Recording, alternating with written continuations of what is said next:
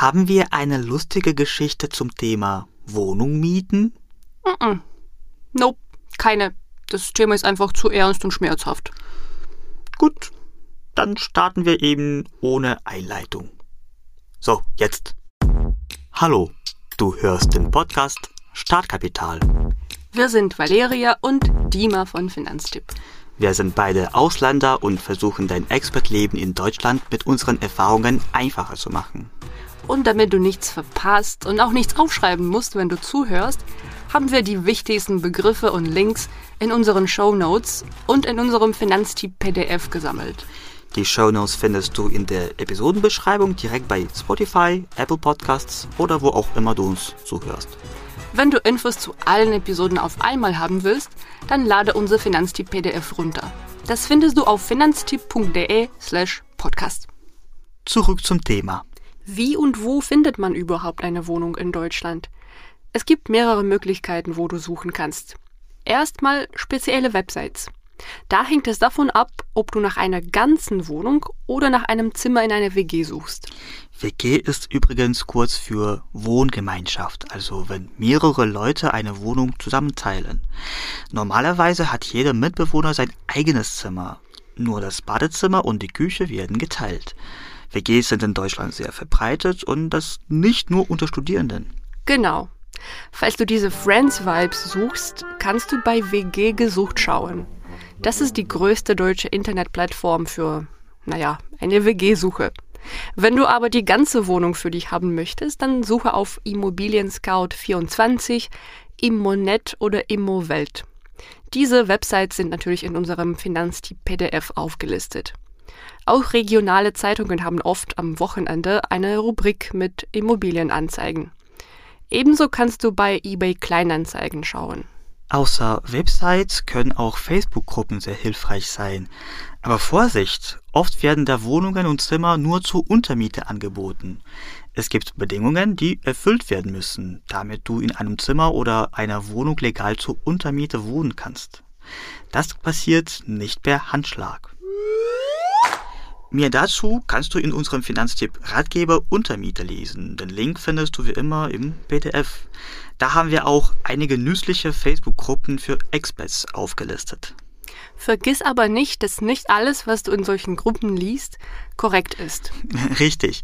Es gibt noch Wohnagenturen, deren Vorteil ist, dass du damit größere Wahrscheinlichkeit eine Wohnung oder ein Zimmer bekommst, wenn du dich bewirbst. Ihre Wohnungen sind aber in der Regel etwas teurer und du musst außerdem darauf achten, ob es im Vertrag eine Mindestlaufzeit gibt. Denn wenn sie zum Beispiel vier Monate beträgt, kannst du kaum früher ausziehen. Das kann für dich trotzdem eine gute und sichere Wahl sein, wenn du dich noch im Ausland befindest und von dort die Wohnung mietest. Ich wollte in so einer Agenturen-WG drei Monate bleiben und habe da im Endeffekt drei Jahre verbracht. Nichts ist ewiger als etwas Temporäres. Ansonsten ist immer die Faustregel, überweise auf keinen Fall fremden Leuten dein Geld, wenn du nicht sicher bist, wer sie sind. In manchen Fällen ist es besser, für den ersten Monat eine Airbnb-Unterkunft zu mieten und erst vor Ort nach einer Wohnung zu suchen. Die vierte Option ist natürlich Mundpropaganda. So habe ich meine jetzige WG gefunden, einfach über Freunde. Vitamin B muss man haben. Das ist wahrscheinlich die beste Variante, aber auch die offensichtlichste. Für Studierende gibt es natürlich auch noch Wohnheime. Das ist eine relativ einfache und sehr günstige Sache. Meistens musst du dich um einen Wohnheimplatz nicht über deine Uni, sondern über das Studierendenwerk deiner Stadt bewerben.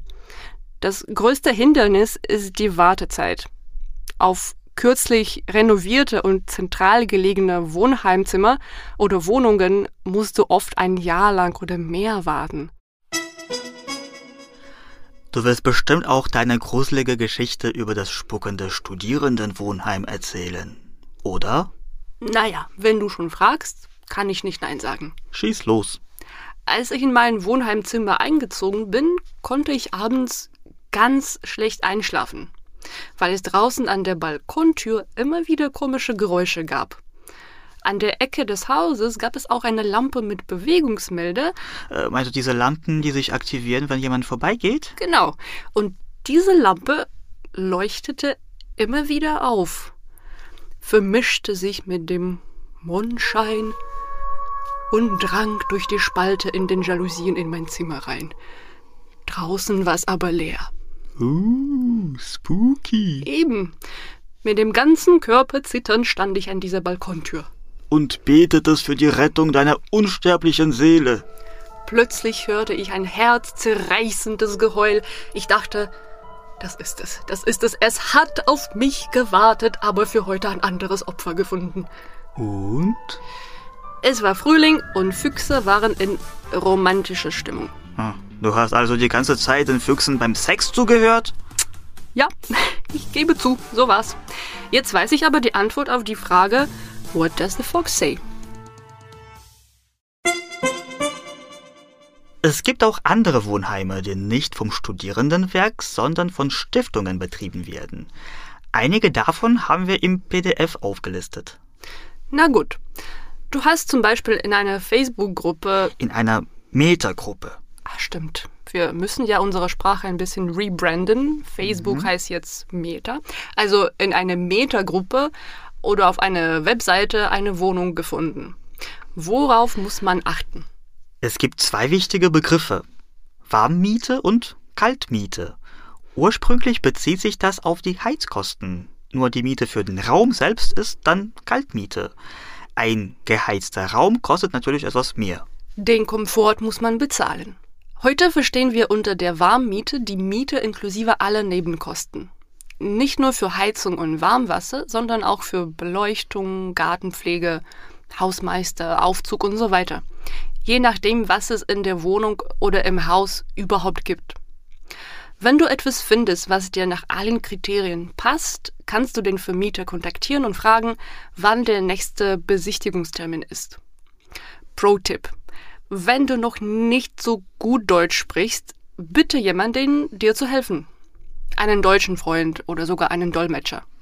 Das könnte sogar deine Chancen verbessern.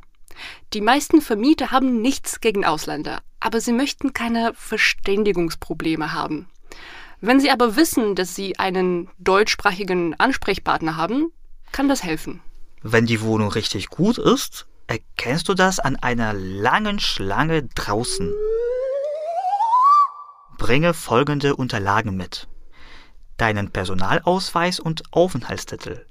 Gehalts- und Lohnabrechnungen der letzten drei Monate bzw. deine Kontoauszüge und eine Schufa-Auskunft, die höchstens drei Monate alt ist. Eine ausführlichere Liste findest du im PDF. Was ist denn Schufa? Das ist eine Auskunftei, das heißt eine Organisation, die zum Beispiel einer Bank oder einem Vermieter Informationen über die Kreditwürdigkeit von Kunden liefert. Sie gibt also Auskunft über deine Credit History. Und welche Daten werden von Schufa gespeichert? Dein Name, Geburtsort und sonstige allgemeine Angaben und natürlich auch Informationen über deine Girokonten, Kreditkarten, Handyverträge, auch Infos über Mahnverfahren werden von Schufa gespeichert. Deine Schufa-Auskunft kannst du einmal im Jahr kostenfrei beantragen. Das Problem hier, wenn du erst vor einer Woche nach Deutschland gekommen bist und erst gestern ein Bankkonto eröffnet hast, kannst du natürlich noch keine Schufa-Auskunft haben. Auch Kontoauszüge der letzten drei Monate bei einer deutschen Bank hast du nicht. Manche Vermieter sind deshalb nicht bereit, Experts eine Wohnung zu vermieten. Ein unbefristeter Arbeitsvertrag oder ein Diplom in einem lukrativen Bereich verbessern natürlich deine Chancen. Und jetzt musst du dich wieder anstrengen. Ja, wenn du noch gar nicht arbeitest, kannst du eine Mietbürgschaft oder anders genannt eine Verpflichtungserklärung vorlegen. In diesem Dokument erklären sich zum Beispiel deine Eltern bereit, die Wohnung für dich zu bezahlen. Für die meisten Vermieter sind aber Verpflichtungen ausländischer Bürger wenig wert. Wenn ein deutscher Bürger bürgt, hilft es dir viel mehr. Auch ein Referenzschreiben deiner ausländischen Bank kann nicht schaden. Viel Geld auf dem Konto auch nicht. Du kannst dem Vermieter auch vorschlagen, mehrere Monate im Voraus zu bezahlen. Bevor du den Vertrag unterschreibst, prüfe, ob der Preis fair ist. Suche auf der Internetseite der Stadt oder Gemeinde nach dem örtlichen Mietspiegel oder geh zu einem Mieterverein. Dort kann man dir erklären, welcher Preis für eine vergleichbare Wohnung im Durchschnitt gezahlt wird.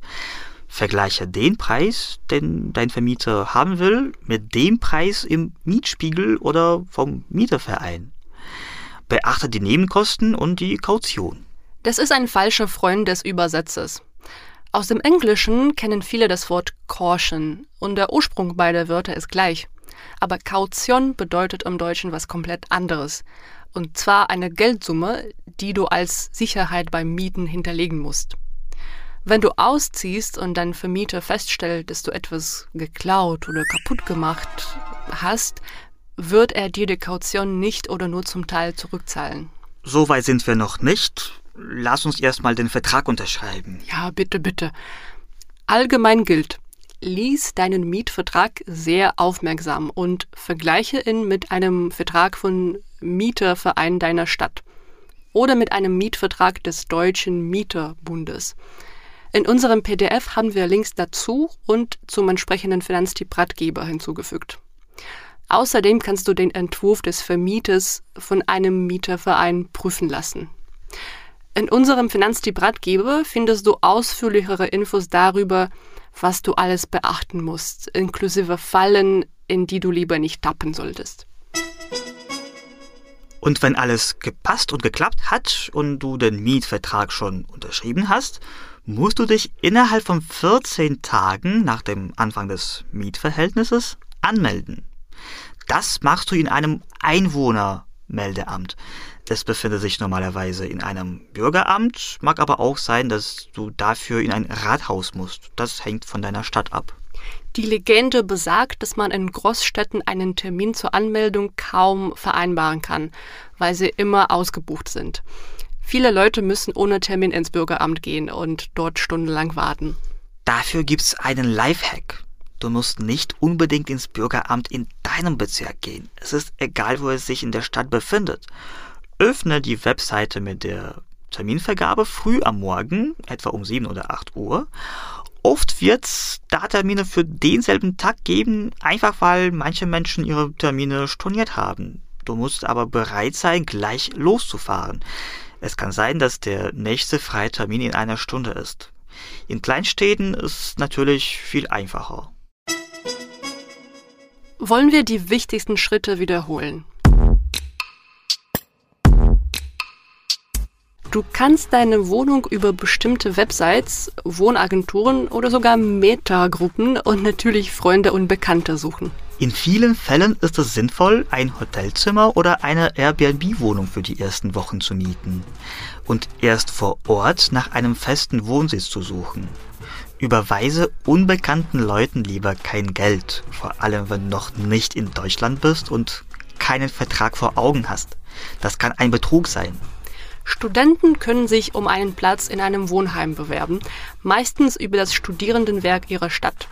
Die Wartezeiten sind da aber manchmal sehr lang, vor allem in Großstädten. Wenn du gerade erst nach Deutschland gekommen bist, kannst du noch keine Schufa-Auskunft haben. Überleg dir, wie du deine Bonität, also deine ausreichenden Finanzen, nachweisen kannst. Dein Arbeitsvertrag, eine Verpflichtungserklärung, am besten von einem deutschen oder zumindest einem EU-Staatsbürger, ein Referenzschreiben deiner ausländischen Bank oder das Bezahlen mehrerer Monate im Voraus. Das musst du selbst entscheiden. Vergleiche den Preis über den Mietspiegel deiner Stadt. Den findest du einfach bei Google. Bevor du den Mietvertrag unterschreibst, vergleiche ihn mit einem Mustervertrag, zum Beispiel beim Deutschen Mieterbund. Wenn du in deinem Vertrag merkwürdige Klauseln findest, kannst du dich an einen Mieterverein wenden, bevor du unterschreibst. Das kostet aber natürlich Geld. Wenn der Vertrag läuft, hast du 14 Tage, um dich anzumelden. Na gut, haben wir was vergessen? Ich denke nicht. Oder ich hoffe. Wie immer freuen wir uns über dein Feedback und eine gute Bewertung bei Spotify, Apple Podcasts oder anderen Plattformen. Oder eine Mail an podcast.finanztipp.de. Und auf Wiederhören in den nächsten Episoden.